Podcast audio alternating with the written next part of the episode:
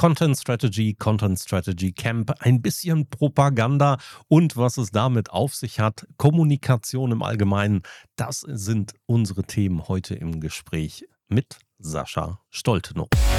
Der Social Media Schnack. Lockere Plaudereien, Interviews, Debatten, Meinungen, News und mehr. Rund um die Themen Social Media und digitale Kommunikation eure Gastgeber Thorsten Ising und Frank Michner. Gespannt? Alle Infos und Episoden unter www.social-media-schnack.de. Content Marketing, Content Strategie, Content Produktion, Storytelling. Es gibt jede Menge Themen, mit die, äh, die wir heute mit unserem Gast besprechen können, Frank. Ja, und ich kenne ihn schon sehr lange. Ich darf bei ihm und seinen Machern zu Gast sein seit Jahren. Wir grillen zusammen, wenn es um das Content Strategy Camp geht. Und er ist in unserer Branche jemand, der wirklich was zu sagen hat, wenn es um Kommunikation geht, um strategische Kommunikation. Ähm, Sascha Stoltenow ist zu Gast bei uns. Herzlich willkommen im Social Media Schnack. Ich freue mich, dass wir dich endlich vom Mikrofon haben.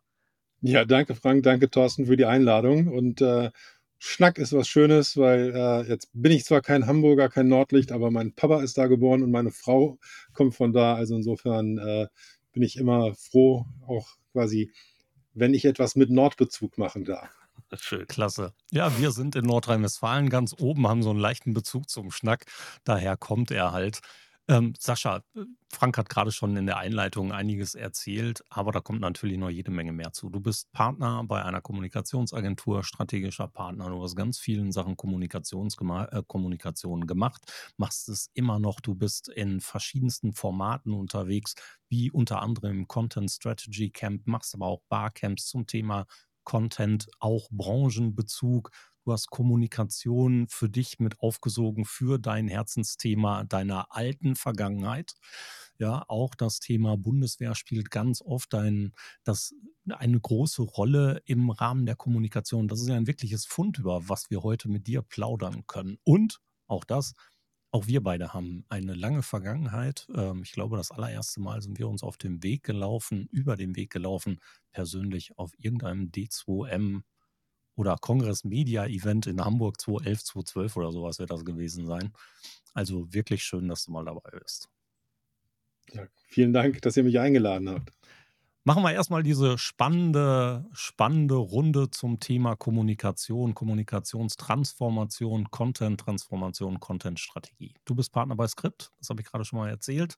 Was bedeutet ähm, die Kommunikation und das Thema Content-Strategie für euch als Agentur heute im Jahr 2023? Ja, wir haben ja die Agentur so positioniert, dass wir gesagt haben, wir machen Kommunikationsberatung für Transformation. Äh, haben dazu ein Leitmotiv, das nennt sich Erfolg braucht Zuversicht. Und die Idee dahinter ist, dass wenn du deine Zukunft als Unternehmen, als Organisation gestalten willst, brauchst du diese Zuversicht in das Gelingen. Und Kommunikation ist der zentrale Transmissionsriemen, um die Menschen, die diese Organisation gestalten, mitzunehmen. Also deine Mitarbeiterinnen und Mitarbeiter, deine Kunden, deine Partner, deine Zulieferer. Und dabei haben wir auch ein relativ klares Bild, was wir denn unter einem Unternehmen oder einer Organisation verstehen, und zwar aus dieser Kommunikationsperspektive. Wir sagen immer, wir arbeiten an der Corporate Story. Ähm, dahinter steht die Idee, ein Unternehmen als eine Erzählung zu begreifen, die sich aus all den kleinen Geschichten zusammensetzt, äh, die über das Unternehmen erzählt werden. Und zwar von sozusagen von extern, von den Medien, aber natürlich sehr viel intern von der Unternehmensführung etc. pp. Und Kommunikation ist in, in diesem Bild das, was diesen Laden da auch zusammenhält. Und äh, das Besondere daran ist, dass wir sehr häufig über die Zukunft sprechen, wie es also in Zukunft sein soll. Ein Unternehmen, das sehr erfolgreich ist, braucht auch eine Zukunftsgeschichte, wie es diesen Erfolg fortsetzt. Ein Unternehmen, das in einer Krise ist, braucht ebenfalls eine Geschichte, wie es denn weitergehen soll. Und wir beraten und begleiten dort äh, Unternehmensführungen, Leitungen von Unternehmenskommunikation dabei, auf diese Corporate Story abgestimmt, angemessene Kommunikationsformate äh, zu machen und äh, damit die Transformation zu gestalten. Dazu gehört im Vorfeld ja eine wahrscheinlich sehr umfangreiche Analyse der derzeitigen Situation und dessen, was in so einem Unternehmen los ist. Wie wandelt sich das denn oder wie wandeln sich die Menschen von dem Moment, wo ihr in dieses Unternehmen hereingeht und mit ihnen anfangt zu sprechen, um diese Corporate Story für euch erstmal greifbar zu machen, bis zu dem Zeitpunkt, wo ihr über Kommunikationsmaßnahmen sprecht? Die Idee dahinter ist, dass wenn du diese Zukunftsgeschichte erzählen willst, du brauchst eine gedankliche Klarheit, äh, du brauchst äh, Konsistenz und auch eine gewisse Kon Konsequenz in dem, was du tust.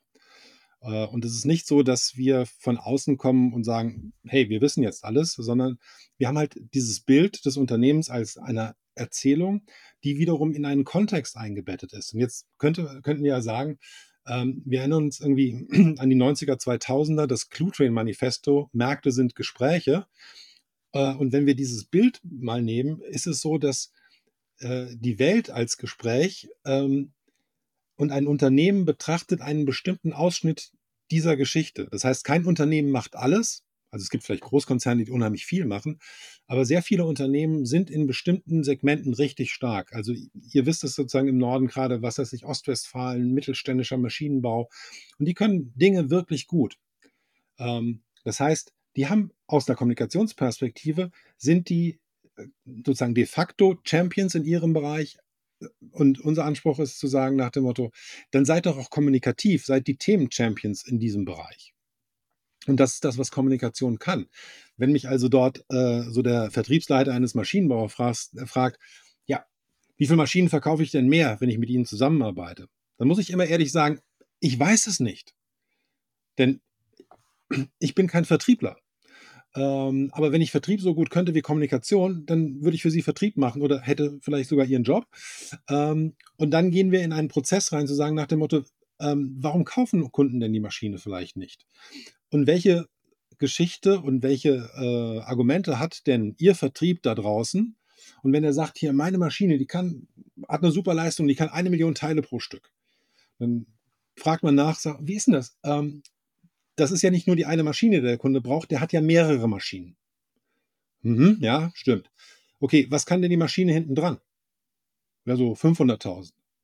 Dann sage ich, ja, super. Das heißt, Sie produzieren Ihrem Kunden ein Problem, nämlich wo er die 500.000, die er in der Stunde nicht weiterverarbeiten kann, lagern muss. Das ist jetzt sehr plakativ gemacht. Ähm, aber es geht darum, äh, rauszufinden, wie kann das Unternehmen deutlich machen, erklären, was die eigene Leistung, was die eigene Maschine, was die eigenen Service dazu beitragen, dann für den Kunden, für den Anwender das besser zu machen. Und weil wir Menschen uns nun mal über Sprache verständigen, weil wir uns Geschichten merken, weil wir uns, weil wir quasi äh, erzählende Wesen sind, ist Kommunikation äh, auf dieser analytischen Ebene etwas, mit dem wir uns äh, dort annähern und im Idealfall lassen sich unsere Auftraggeber und Auftraggeberinnen darauf ein und arbeiten dann, weil das ist unser Verständnis, wie Kollegen und Kolleginnen auf Zeit miteinander. Und wir, es geht nicht darum, dass wir Kunden von uns irgendwie abhängig machen, sondern dass wir gemeinsam besser werden. Ja, und, äh, und dann vor allen Dingen, wonach wir suchen, ist die kommunikative Herausforderung. Also wo ist die kommunikative Herausforderung, wenn ich eine technisch tolle Maschine nicht verkaufen kann? Vielleicht liegt sie daran, dass sich das Unternehmen noch nicht so auf die Geschichte des Kunden eingelassen hat und eben nicht die Probleme löst, sondern sagt, toll, starke Maschine, aber ähm, äh, ich kaufe als Kunde nicht die Maschine, sondern eine Lösung, also einen gesamten Prozess. Und dann ist es so, dass wir mit den Kollegen im Vertrieb arbeiten, zu sagen nach dem Motto, okay, wie könnt ihr euch eigentlich in die Lage versetzen, beispielsweise ähm, wahrzunehmen, was die Kunden umtreibt? Und sie dann mitzunehmen und sagen und deutlich zu machen nach dem Motto, okay, wir können den gesamten Prozess optimieren, auch weil unsere Maschine so gut ist, aber wir betrachten den gesamten Prozess. Und das bedeutet auch wieder hinzuhören, was denn die Kunden umtreibt, was in der Branche passiert. Und dann sind wir wieder bei diesem Thema Märkte sind Gespräche, nicht einfach nur so als Floskel, sondern auch als eine äh, Kategorie, um das zu steuern. Und das ist sehr wahrscheinlich für die klassische Vertriebskommunikation, wo das sozusagen immer so ein bisschen ne, und äh, wiss, wissen wir alle, wir sind auch schon auf Messen gewesen, wo dann äh, das Hauptargument irgendwie leicht begleitetes Messepersonal ist. So, wo ich dann immer denke, ja, so Primärreizkommunikation, die kann funktionieren, aber das wird auch jetzt äh, dem, dem, der veränderten Welt nicht mehr wirklich gerecht. Richtig, richtig, aber dann nehmt ihr im Prinzip Kommunikation raus und sagt, Kommunikations, Kommunikation ist eine ganz klare Führungsstrategie und eine ganz klare Führungsaufgabe, die auch ganz oben angesetzt werden muss im Unternehmen. Oder wie macht ihr das dann? Also das Ding ist, die Zeiten sind vorbei, wo alle das sagen, was der Chef sagt. Klar. So, aber ein, ein, in ein Unternehmen, das, das muss Entscheidungen treffen, strategische Entscheidungen. Was machen wir? Vor allen Dingen, was machen wir alles nicht? Fokussieren, dort seine, seine, seine, seine Ressourcen investieren. Und genau wie du das sagst, Frank, wir verstehen Kommunikation als Führungsaufgabe oder Führungsaufgaben auch mit einem kommunikativen Anteil. Und zwar nicht nur die interpersonelle Kommunikation, sondern sozusagen für das gesamte Corporate. Und das bedeutet, dass wir, dass wir Stories und, und äh, Kernbotschaften verankern, auf die sich alle Beteiligten beziehen können, weil sie sagen, okay, klar, das bringt uns nach vorne. Oder das löst unsere Probleme, in der wir gerade äh, sind. Und gerade in Krisensituationen, wenn du auch Menschen entlassen äh, musst und dich dazu entscheidest, dann das Beste, was du tun kannst, ist auch dort eine gedankliche Klarheit zu haben und denjenigen, bei denen du jetzt entschlossen bist, die sind ja, die sollen dort nicht mehr beschäftigt werden. Und dann gibt es verschiedene Arbeitsinstrumente mit Transfergesellschaften etc. pp. Auch für die musst du diese Klarheit schaffen und sagen, Leute, wir bauen jetzt so und so viele Stellen ab und ihr seid betroffen. Sucht euch etwas anderes und wir richten hier das ein, das ein, das ein. Und dem Rest der Truppe musst du sagen, okay, und mit uns geht es weiter. Und zwar nicht zynisch, sondern mit einer Klarheit, die auch schmerzhaft sein kann aber äh, in einer Situation, äh, dass, dass das auch, auch fair bleibt, dass es transparent bleibt. Und dann ist es auch richtig, diejenigen, die dann äh, entlassen werden, zu sagen nach dem Motto, boah, was ein Scheißladen, die dürfen auch zu Recht sauer sein und auch das musst du zulassen. Und das ist etwas, ähm, was viele äh, Menschen, die in Führungspositionen in Unternehmen sind, die eher betriebswirtschaftlich oder ingenieurwissenschaftlich ausgebildet sind, diese Dimension kennen die noch nicht. Ja, es ist ja auch eine sehr komplexe Angelegenheit dann für euch in der täglichen Arbeit. Ich meine, ihr kommt dann ins Unternehmen vollkommen, also nicht vollkommen unvorbereitet, aber ihr kennt von dem Unternehmen bisher nur die Außenansicht, dann lernt ihr es innen kennen, ihr müsst es analysieren, müsst daraus bestimmte Maßnahmen entwickeln, müsst das Team bilden unter Umständen, müsst das Team sensibilisieren, müsst mit ihnen zusammen bestimmte Dinge weiter erarbeiten und dann noch das Handwerkszeug ja auch weiterbringen. Also die müssen ja nicht nur wissen, dass die zukünftige Variante besser ist wie die bisherige, sondern sie müssen das Handwerkszeug Storytelling unter Umständen ja erst lernen. Ja, das ist ja, das ja ein unfassbar komplexer Job. Ja, es ist vor allen Dingen, es ist erstmal abstrakt. Und äh, wenn ich quasi so im privaten Umfeld erzähle, was ich mache, ist eine häufige Reaktion, ja, und das können Unternehmen nicht alleine. Und aber äh, du hast doch noch nie eine Maschine verkauft. Wie kannst du denn einen Maschinenbauer beraten? Oder du hast, du bist doch kein Programmierer, wie kannst du eine IT-Firma beraten? Ich, ja, aber ich kann das, weil ich bestimmte Erfahrungen gemacht habe. Und weil die Grundfrage, die wir uns auch stellen, wenn wir in eine Beratungssituation reingehen, ist, womit verdient das Unternehmen eigentlich Geld? Also das ist der Anspruch zu verstehen, in welchem Kontext das Unternehmen agiert, was sind die relevanten Einflussfaktoren ähm, und wo, wo, verdient das Unternehmen Geld? Und auch zu fragen, ähm, wie positioniert sich das Unternehmen in einem bestimmten Kontext? Welche Strategie verfolgt es in einem bestimmten Kontext? Und äh, dann auch aus der Kommunikationsperspektive mal gegen die, gegen die Strategie gegenzutreten, weil es gibt sehr viele Unternehmen, die auch Zeit und Geld in ihre Strategieentwicklung investieren. Und dann versteht die Strategie niemand. Weil Strategie ist ja auch ganz einfach runtergebrochen, ein Plan, um ein Ziel zu erreichen. So, wenn die Mitarbeiterinnen und Mitarbeiter aber nicht verstehen, was das Ziel ist und wie der Weg dahin aussieht, dann ist die Strategie nicht wirksam. Und dann verstehe ich natürlich auch, gerade wenn Unternehmensführung viel Zeit und Geld in so eine Strategieentwicklung gesteckt hat, dann kommt da jemand aus der Kommunikation und sagt, Leute, tut mir leid, verstehe ich nicht. Erklär mir das mal. So, und damit verbunden ist dann auch ein, ein Verständnis von Kommunikation. Ähm, der ehemalige Telefonica-Kommunikationschef Peter Mettner hat das mal gesagt, du musst dich entscheiden, ob du Poststelle oder Programmdirektion sein willst.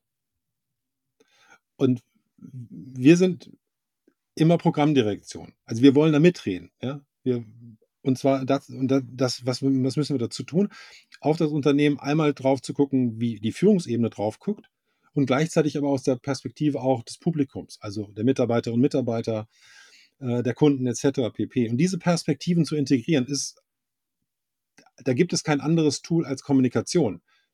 Na, wenn, ich, wenn ich jetzt ähm, IT-Berater wäre, würde ich quasi aus der IT-Perspektive, aus der, aus, dem, aus der Datenperspektive, wo fließen Informationen, wo sind Daten auf ein Unternehmen draufschauen.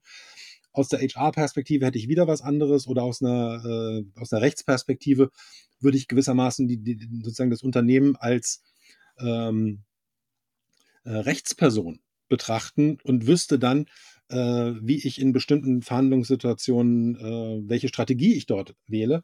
Und Kommunikation in ihrer sozusagen Ungefährheit sollte im Idealfall das alles mitdenken und mit allen zusammenspielen und auch wissen, was sie nicht kann. Und auch sagen nach dem Motto, okay, hier ist ein rechtliches Problem. Da gibt es vielleicht einen kommunikativen Anteil, dann kümmern wir uns darum. Hier ist ein, sozusagen ein grundsätzliches äh, Business-Problem wenn entlang der Wertschöpfungskette irgendwo im Sourcing Dinge fehlen. Äh, du kriegst keine Ersatzteile beschafft oder weiß der Geier was. Es gibt unheimlich viele Aufgaben, die ein Unternehmen lösen kann. Der Anspruch aber, den wir an uns und auch an die äh, Menschen, die mit uns arbeiten, stellen, ist, versucht das so gut wie möglich zu verstehen und verstehen, zu verstehen, womit das Unternehmen Geld verdient und herauszufinden, wo die kommunikativen Herausforderungen sind. Also in internen Veränderungsprozessen. Ja, allgemein Veränderungsmüdigkeit. Aber warum Veränderungsmüdigkeit? Und dann gräbst du ein bisschen tiefer und stellst fest, dass du teilweise häufige Führungswechsel hattest. Oder auch quasi eine Führungskultur, die vorne rum so ein bisschen, ja, hey, wir sind alle total gleich, aber in Wahrheit ist das Ding knallhart hierarchisch.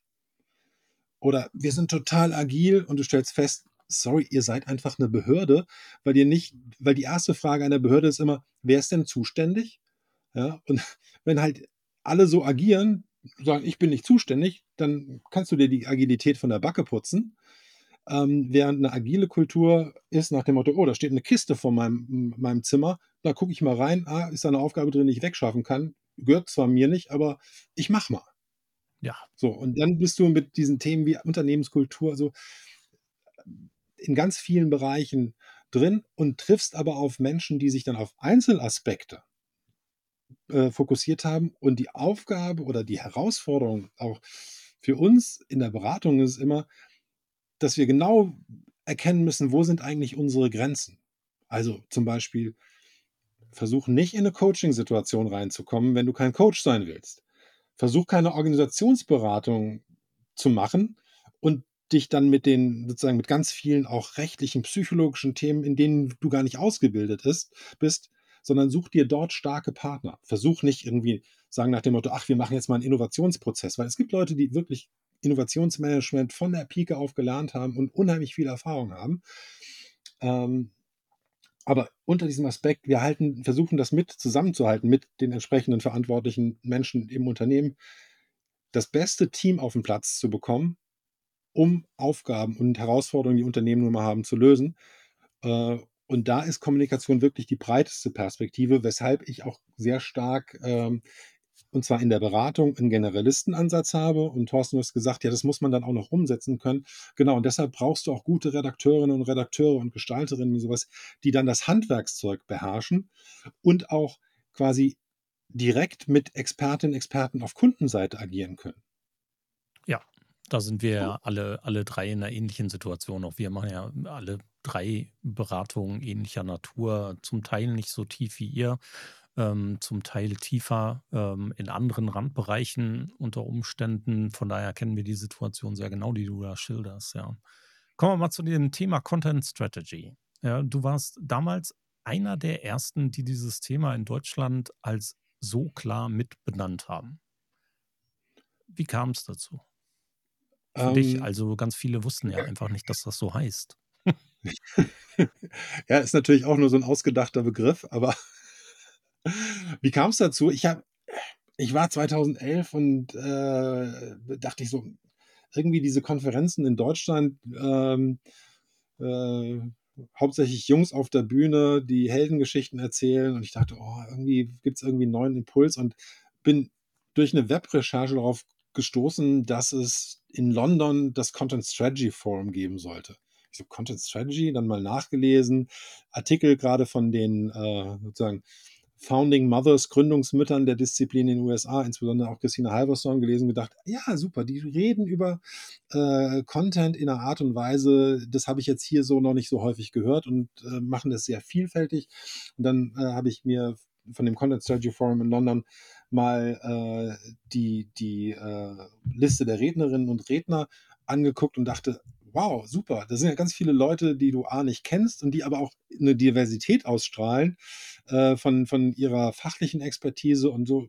Da fährst du mal hin.“ Und, ähm, dann bin ich dorthin gefahren, habe damals, äh, vor Ort unter anderem auch Doris Eichmeyer, die ihr, äh, kennt, äh, getroffen und kennengelernt. Wir waren so 'ne kleine Delegation und Doris hat ja später mit Klaus Eck noch zusammengearbeitet und, äh, wir waren begeistert. Ich meine, hey, London und, äh, war grade irgendwie Semesters Ferien, konntest du in der London School of Economics relativ günstig, äh, wohnen. Und es war, äh, so 'n wirklich so 'n, ähm, crossfunktionaler Ansatz. Und ich habe dann auch gesehen nach dem Motto, dass in dieser Content Strategy Community coole Leute sind, ähm, aber das Thema Unternehmenskommunikation bei denen noch nicht so 'ne starke Rolle spielten, sondern da kamen sehr viele wirklich aus der Webentwicklung rein, äh, einige auch aus dem Bereich, äh, Technical Writing, also dort, äh, wo es um so die Bedienungsanleitungen, die Handbücher geht, um, äh, äh, kontrolliertes Vokabular und all diese äh, diese Dinge mit 'ner sehr, sehr hohen Expertise, was die, Fachinhalte angeht. Aber was mir von also mir in Anführungsstrichen klar war, ist, dass da 'n Methodenset dran ist, das ich nutzen kann, auch um meine Arbeit in der Unternehmenskommunikation anzureichern. Und, äh, die ja auch damals quasi immer digitaler, äh, schon wurde. Und, äh, sozusagen das Thema Content Strategy wurde dann so 'n bisschen überrollt von Content Marketing. Äh, aber so be it. Also das, äh, äh, ist auch okay. Und dann hast du aber auch äh, du sagtest so nett nach dem Motto, du warst einer der Ersten. Ich sage immer: „Ja, vielleicht, aber kann ich mir nix für kaufen“, weil, ähm, du hörst dann teilweise auf Konferenzen immer einen, der sagt: „Ich mache das 20 Jahre.“ Der Nächste macht's 25 Jahre. Äh, der Dritte war schon irgendwie, äh, sehr wahrscheinlich schon 50, als der Guide Michelin erfunden wurde. Und, äh, wenn du noch 'n bisschen weiter suchst, findest du auch noch 'n Berater, der sagt, dass er übrigens bei äh, dabei war, als Matthäus sein Evangelium geschrieben hat. Und das Bibel sei ja schließlich auch Content Marketing. Also Was ja auch stimmt, aber trotzdem ist es ja nun so, äh, dass in diesem Jahr 'n besonderes COSCA ansteht, äh, nämlich das 10. Und das heißt ja, dass das doch schon eine ganze Weile läuft und dass, eine für mich immer das Barcamp ist mit den meisten Wegen, die man am liebsten läuft, man am am meisten diskutieren kann, äh, in der Hochschule in Dieburg Dieburg, was ich einfach klasse finde. Ähm, ne, aber Zehnjähriges, das läuft ja dann doch schon 'n Meter, ne? Ja, geil, oder? Ja. Das ist das da da du hast vorhin gefragt, Thorsten, ja, was was soll denn auch bei den Leuten hängen bleiben, mit denen wir eben auch im Unternehmen arbeiten? Und ich glaube, 'n wesentlich oder ein ganz starker Antrieb, ähm, für Menschen ist ist Selbstwirksamkeit zu spüren. Also, zu sagen nach dem Motto: „Ich kann was, äh, tun, ich kann was umsetzen und ich bekomme 'ne Anerkennung, äh, dafür.“ Und, äh, gemessen daran ist wie gesagt, ich kam aus London zurück, war super begeistert, hatte damals schon Kontakt zu Thomas Bleil, äh, in Dieburg und, äh, rief ihn an und fragte ihn, was er davon hielte, wenn wir, ähm, dann 'n Barcamp zum Thema Content-Strategie machen. Das war also irgendwann zwa zweizwöl 2012 rief an und 2013 ging es dann, äh, dann los und ne, ich ver ich verwirr sehr wahrscheinlich bin ich verwirrt, war's 2012, 20 also, jetzt dieses Jahr machen wir auf jeden Fall das 10. Und, ähm, von Anfang an war es so, dass, äh, äh, dann ein tolles Team war. Damals eine Kollegin von mir, die Katja Eisert, die äh, später zu Sinner Schrader gegangen ist, die Pia Suhelferich, inzwischen auch Professorin äh, in Dieburg und ganz, ganz viele andere jetzt mit dabei, schon lange, der Michael Krupe von Fink und Fuchs. Und das, und inzwischen haben wir hm, quasi mehr als 1000 unterschiedliche Menschen mit Schwerpunkt aus Deutschland, Österreich und der Schweiz, die ähm, äh, schon mal nach Dieburg gepilgert sind. Wir hatten äh, in Corona hatten wir zwei digitale Camps, die auch ganz gut funktioniert haben. Und das ist aber ein, ein echter Team, ein echtes Team-Event äh, geworden. Und ähm, es hat so viele Begegnungen auch gestiftet, dass äh, wir haben damals den, den Heinz Wittenbrink kennengelernt, der dann in Graz an der FA Johanneum einen eigenen Studiengang Content-Strategie aufgebaut hat, der jetzt auch ins zehnte Jahr geht, bei dem ich äh, Lehrbeauftragter dabei sein darf. Und es sind sich auf diesem Camp Menschen begegnet, die ähm, dann später zusammengearbeitet haben und äh, Karriere gemacht haben. Ich, ich würde nicht sagen wegen des Camps oder so, sondern das war halt äh, eine Wegmarke dabei und ähm, teilweise bis zu dem Punkt, äh, äh, dass Leute mich fragen, ach, kennst du eigentlich das Cosca? Ich so, boah, ja, ich glaube, ich gehe da auch mal hin. Also das ist tatsächlich, das kränkt dann so ein bisschen meine Eitelkeit. Aber äh, es hilft dann auch zu sagen, äh, dass fliegt auch. Also insofern, ich bin unglaublich dankbar für alle, die dort mitgemacht haben und äh, dafür, davon, äh, dass ich so das, das, ganz früh gemacht habe. Ähm, weißt du, diese, diese Gründermythen, hm, ja, okay, ich weiß, manchmal ziehen sie, aber bevor das wie bei Shakespeare ist, dass der alte König nicht abtreten will oder sowas. Also das, was ich viel spannender dabei finde, ist ja das, was daraus entstanden ist. Ja, also daraus hat sich ja einfach viel mitentwickelt oder hat Dinge durchaus beschleunigt oder auch ermöglicht. Also ohne den Besuch in London wärst du wahrscheinlich nicht auf die Idee gekommen, dieses Barcamp Content Strategy zu machen. Oder nicht so früh. Ja, hätte ja vielleicht auch einfach noch einen Moment länger gedauert. Vielleicht hättest du den, den Professor Anna Effa Joanneum nicht getroffen und wärst heute nicht Lehrbeauftragter in dem Studiengang Content Strategy. Du würdest vielleicht aber auch nicht dein Ehrenamt bei der DPRG ausüben. Also da können ja ganz viele Dinge daran hängen und das, was sich daraus entwickelt hat, das finde ich halt so spannend, wenn man, wenn man so ein bisschen damals, klar, man kann jetzt den Gründergedanken hinsetzen, man kann über Goldgräberstimmung reden oder sonst irgendetwas. Das ist alles gut und schön, aber das ist für mich auch nicht das Entscheidende. Das Coolere finde ich eben diese Entwicklungsstufen, die man da selber hinten dran gehangen hat, wenn man sich in so ein Thema auch noch zusätzlich eingräbt dieser Lehrgang am Joanneum. Ähm, du begleitest den mit als einer von mehreren Lehrbeauftragten innerhalb dieses Kurses. Welche Inhalte vermittelst du da? Also meine Rolle ist weniger die der inhaltlichen Vermittlung in Präsenzseminaren.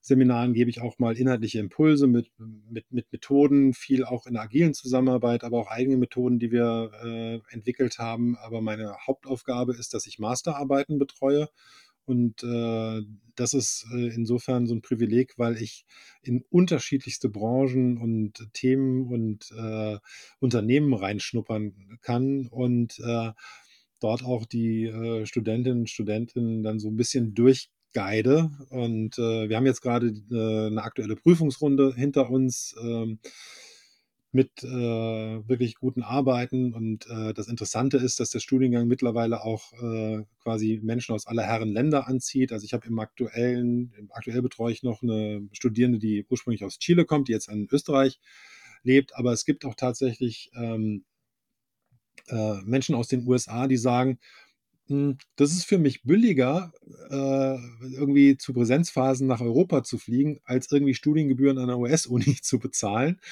Und ähm, der äh, Heinz als Gründer des Studiengangs und jetzt auch die, die, die äh, aktuelle Generation, also äh, der Robert Kotonik und äh, die Irene Michel. Irene war eine meiner ersten Master, eine habe ich auch in Dieburg kennengelernt, war meine, eine meiner ersten Master. Äh, Studierenden und äh, hat damals eine Content-Strategie für einen Friseursalon in London gemacht, wo du denkst, so, ist das überhaupt, braucht man da Content-Strategie, aber äh, sauber durchgearbeitet ähm, und das ist, sind auch diese Wege, die es dann gibt. Ähm, Irene arbeitet jetzt gerade auch an der aktuellen Neuauflage mit Miriam Löffler an Think Content dran. Also das ist so, wo du denkst so, ach, das ist doch super, was da alles äh, sich ergibt. Und diese Vielfalt, da sind auch viele der Content-Strategen und Strateginnen aus den USA oder aus England teilweise als Lehrbeauftragte drin. Und jetzt kritisch könnte man natürlich sagen, wieso ist es dann immer noch der einzige Masterstudiengang? Äh, aber es ist halt eine kleine, feine Nische. Und ähm, das, also es muss ja nicht immer Weltherrschaft sein. Nein, ich äh, finde es großartig, dass es äh, auch diese Angebote gibt und man ja danach auch tatsächlich, das ist ja wie Perlenfischen, solche Kurse tatsächlich zu finden. Ich meine, das Joanneum hat seinen Ruf ähm, und natürlich diejenigen, die sich da intensiv mit beschäftigen, werden auf diesen Studiengang stoßen. Immer noch besser als diese Dreitageskurse an irgendwelchen anderen Akademien. Ja, und viel, viel besser. Von daher hervorragend. Gut, gutes Ding. Ehrenamt habe ich auch schon angesprochen, DPRG. Dort bist du in ähm, einem Arbeitskreis sehr aktiv. Das ist der das ist der Arbeitskreis Digitale Kommunikation, den äh, also auch da wieder ein echter Team Spirit. Auch der, der Michael Gruppe, der auch mit im Cosca-Team ist, ist da mit drin, aber auch, vor, äh, auch die Karen Altpeter ist äh, in der Kommunikation bei ISTA, also den Kollegen, die wir kennen, weil sie die Heizung ablesen, die aber sehr viel auch in dieser ganzen Smart Building-Geschichte machen. Ähm, und äh, dann noch die äh, Anstalt äh, Stegbauer, die jetzt bei Fleischmann ist. Also auch dort, wo wir, wo du eigentlich denkst nach dem Motto, seid ihr, steht ihr irgendwie als Agentur nicht im Wettbewerb und das ist letztendlich, wir versuchen, oder die Projekte, in denen ich so ehrenamtlich arbeite, die versuche ich auch eine möglichst bullshitfreie Zone zu etablieren. Also Veranstaltungen, die wir im Arbeitskreis machen, äh, sollen eben keine Werbe- und Verkaufsanstaltungen, Veranstaltungen sein. Das ist quasi sozusagen permanentes Barcamp, weil in, beim Barcamp die Regel der zwei Füße, wenn dir was nicht gefällt, stehst du auf, gehst raus. Und wenn halt jemand da seinen Sales Pitch abzieht, dann gehen die Leute halt.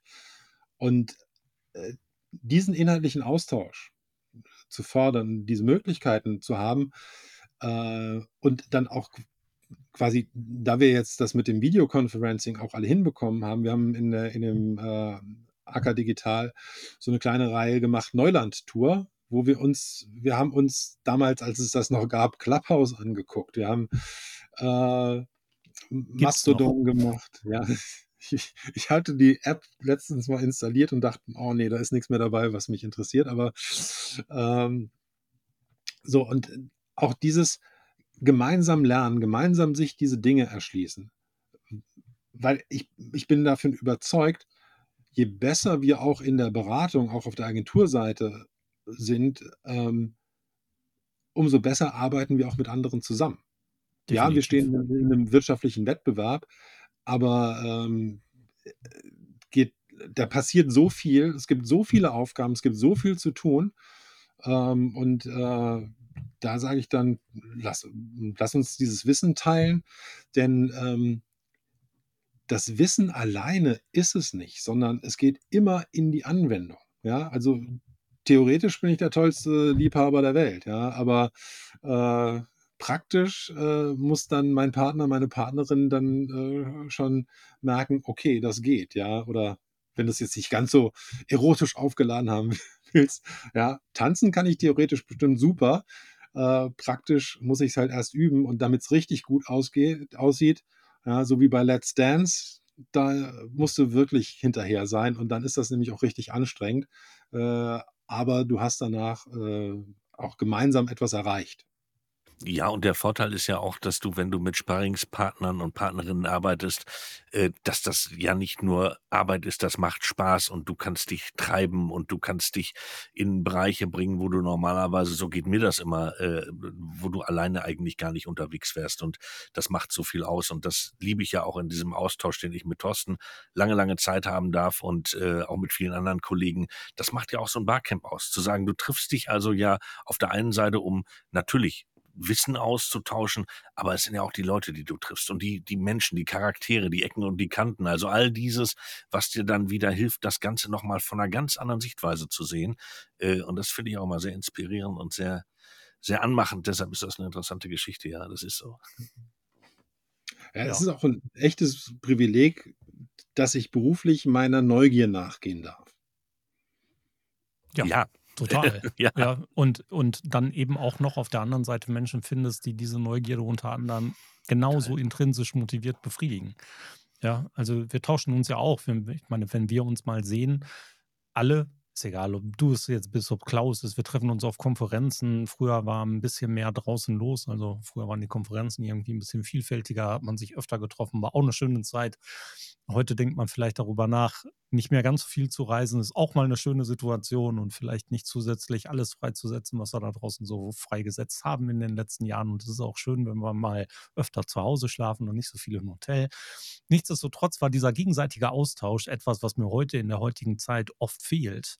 Ja, also das, was du gerade gesagt hast, die Neugier befriedigen oder einfach mal Menschen ähm, andere Sichtweisen zu einem bestimmten Thema aufzusaugen oder einfach nur mal diese Inspiration, die teilweise in so einem Raum ist, wenn 30, 40, 100 Leute da drin sind und durcheinander quatschen, ähm, du von einem Tisch zum anderen gehen kannst und sowas. Ne? Das ist ja etwas, was genau diese Neugier befriedigt hat. Ähm, kommen wir was, genau was zu dem Thema. Was hat sich denn in der Zeit getan? Also Corona und Co., alle Krisen, die da draußen im Moment so aktiv sind und alles, was ähm, die Welt so für uns parat hält, hält natürlich auch vor unserem Job und vor digitaler Strategie nicht an. Das hat sich gewandelt. Was hat sich für dich persönlich in deiner Arbeit seit dem Beginn dieser, dieser etwas beschleunigenden Krisensituation 2020 getan?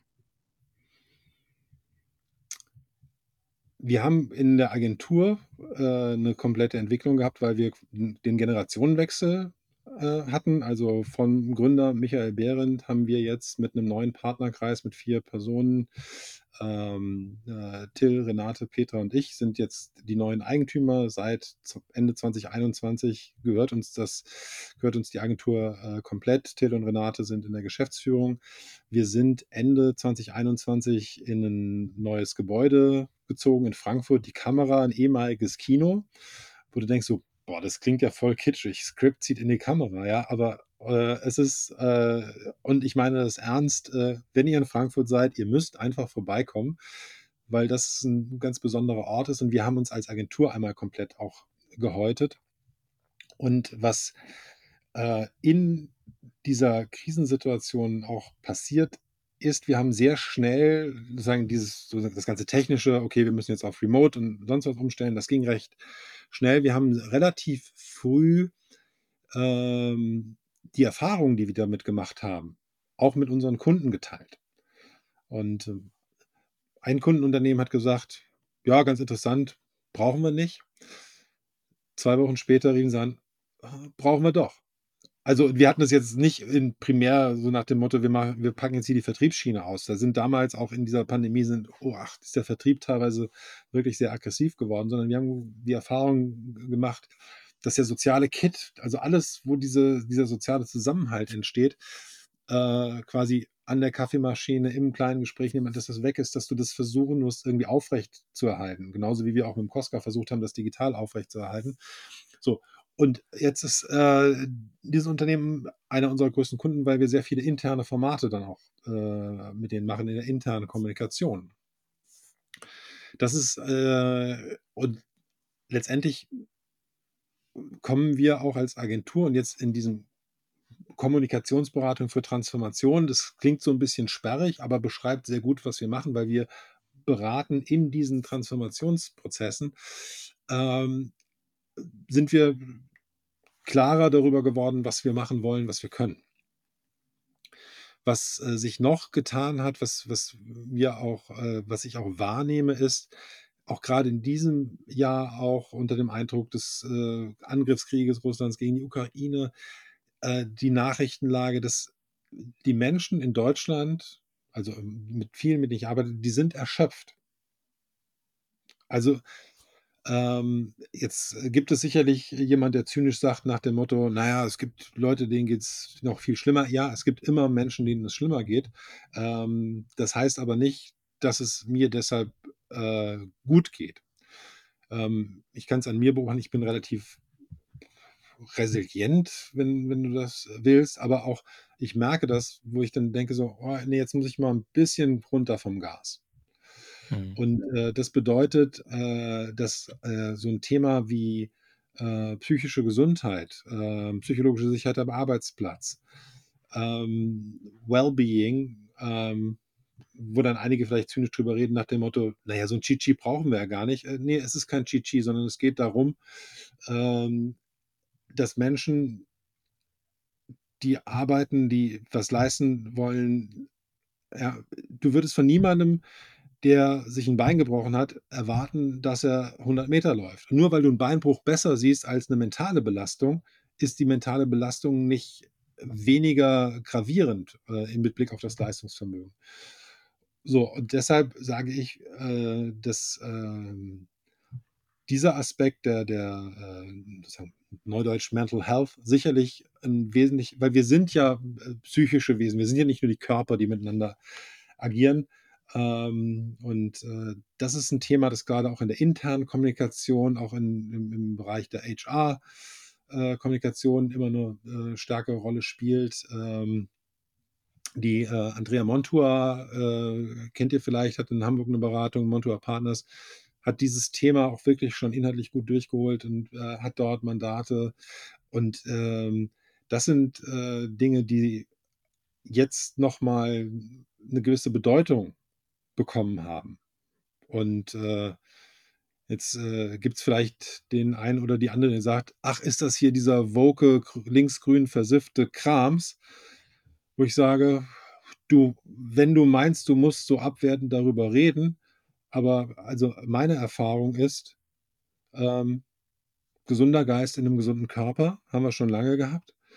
Und äh, wenn dann einige dieser Maulhelden meinen, sie müssten äh, da noch weiter herziehen, dann kann ich sagen, also da bin ich dann auch manchmal so ein bisschen manipulativ und sage nach dem Motto, okay, Freunde, ich war, ich habe mal geschworen, das Recht und das, die Freiheit des deutschen Volkes tapfer zu verteidigen. Ähm, war zehn Jahre Fallschirmjäger.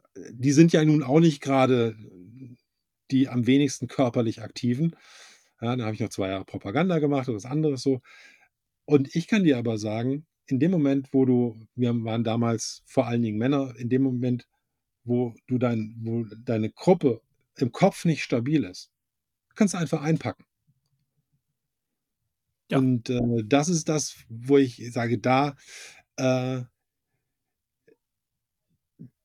da muss, äh, da, da ist Führung unheimlich wichtig. Und ich habe mich immer auch dagegen gewehrt, ähm, sozusagen, ich, also nur weil ich mal Offizier war, bin ich jetzt nicht automatisch die super Führungskraft. Und ich will und ich werde diese Karte auch nicht allzu offensiv äh, spielen, weil es gibt sehr viele, die da draußen rumlaufen und dann äh, quasi denken, sozusagen diese, diese Klischees bedienen und Military-Style Leadership und baba und wir sind wie das Marine Corps und irgend so einen Scheiß erzählen. Sorry, wenn ich ein bisschen emotional werde.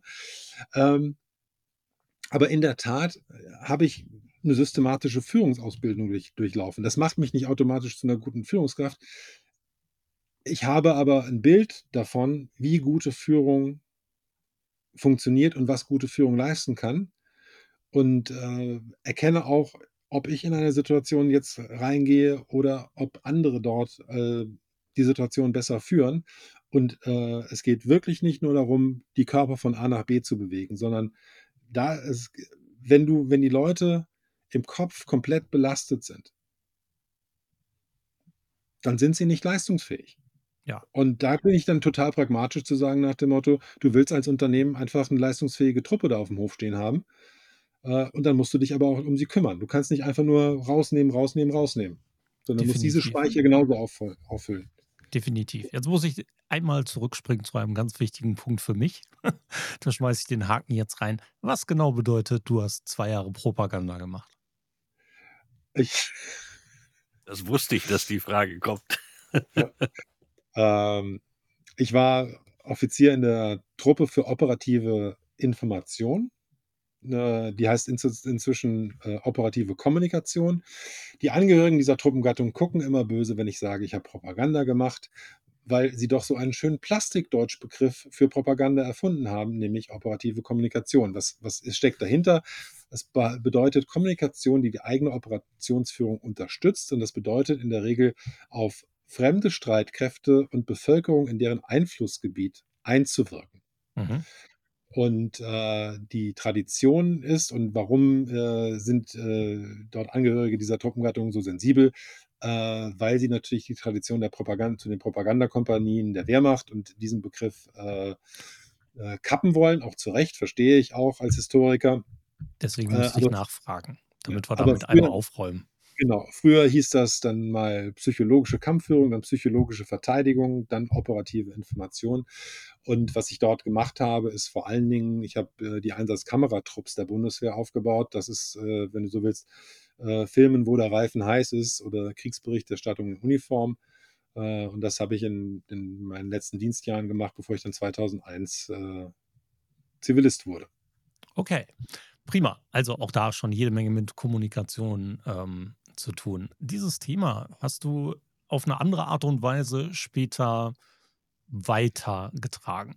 Du bist irgendwann 2007 angefangen und hast den Bendler-Blog gestartet, auf dem es seit August 2021 keinen Blogbeitrag mehr gibt. Den habe ich nämlich immer total gerne gelesen. Was ist los da? Äh, ich bin jetzt, ich habe jetzt äh, auf der Plattform formerly known as Twitter äh,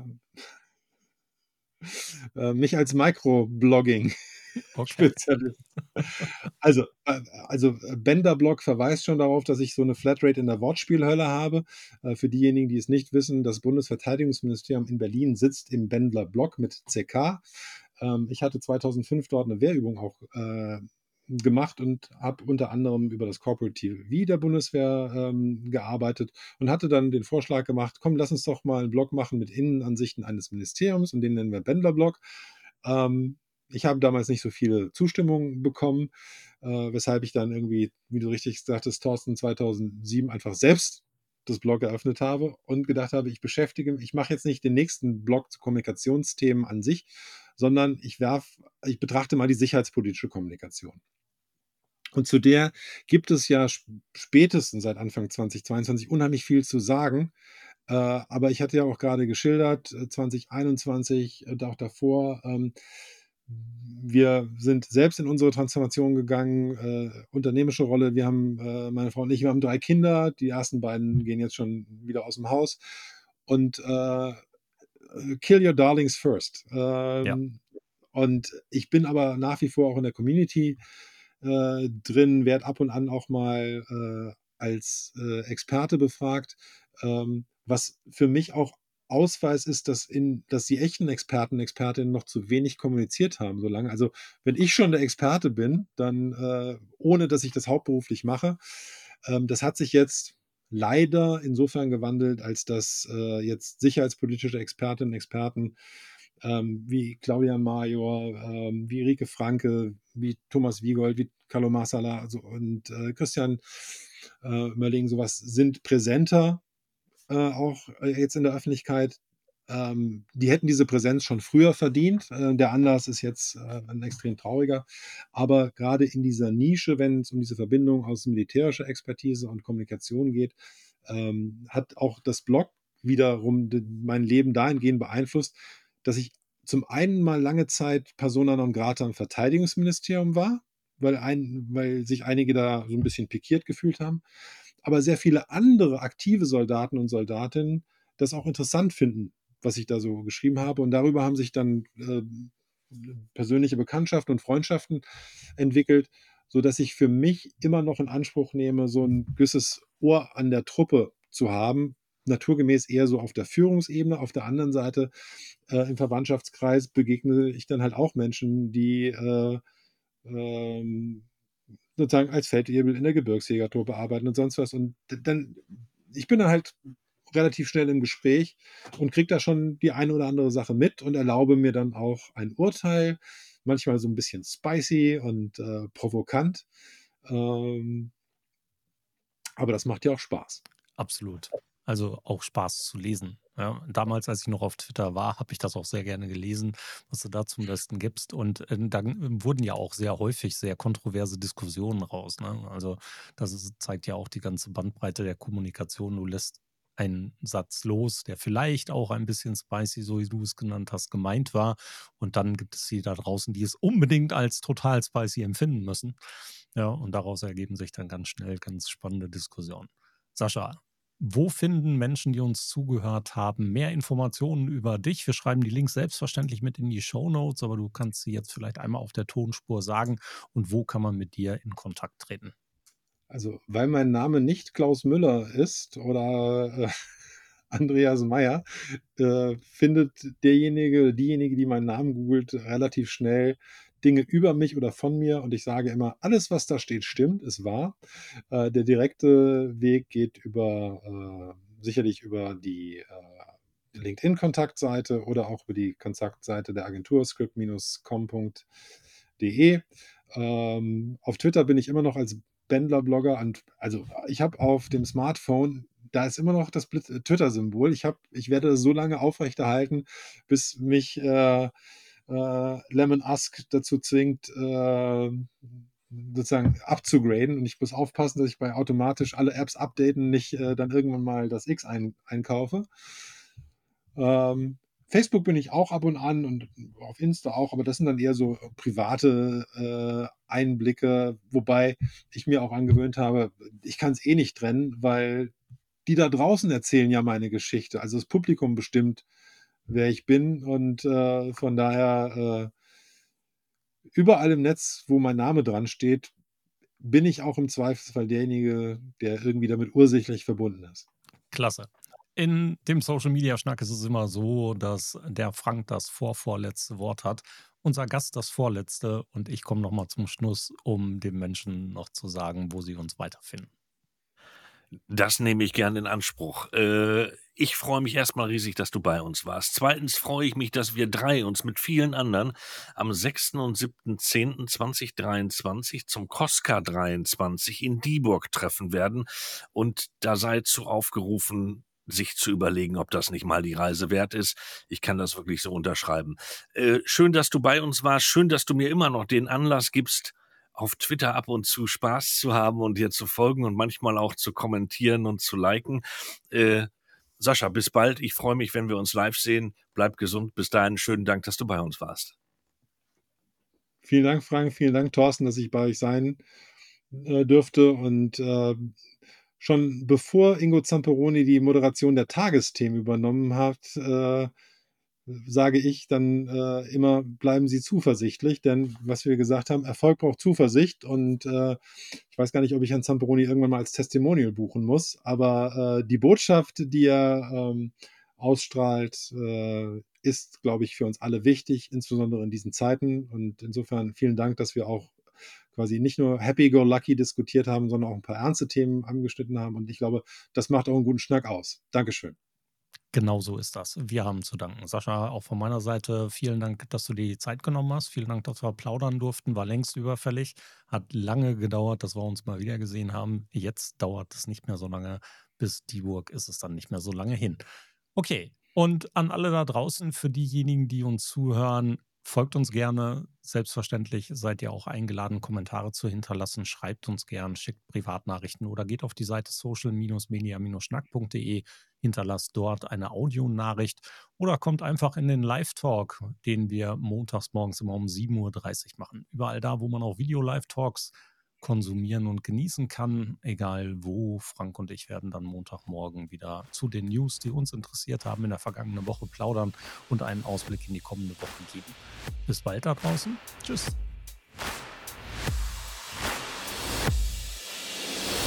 Schluss für heute beim Social Media Schnack. Alle Infos, Episoden und Mitmachende findet ihr unter www.social-media-schnack.de. Ihr habt Vorschläge, Themen, Anregungen? Meldet euch, schreibt, ruft an. Wir freuen uns.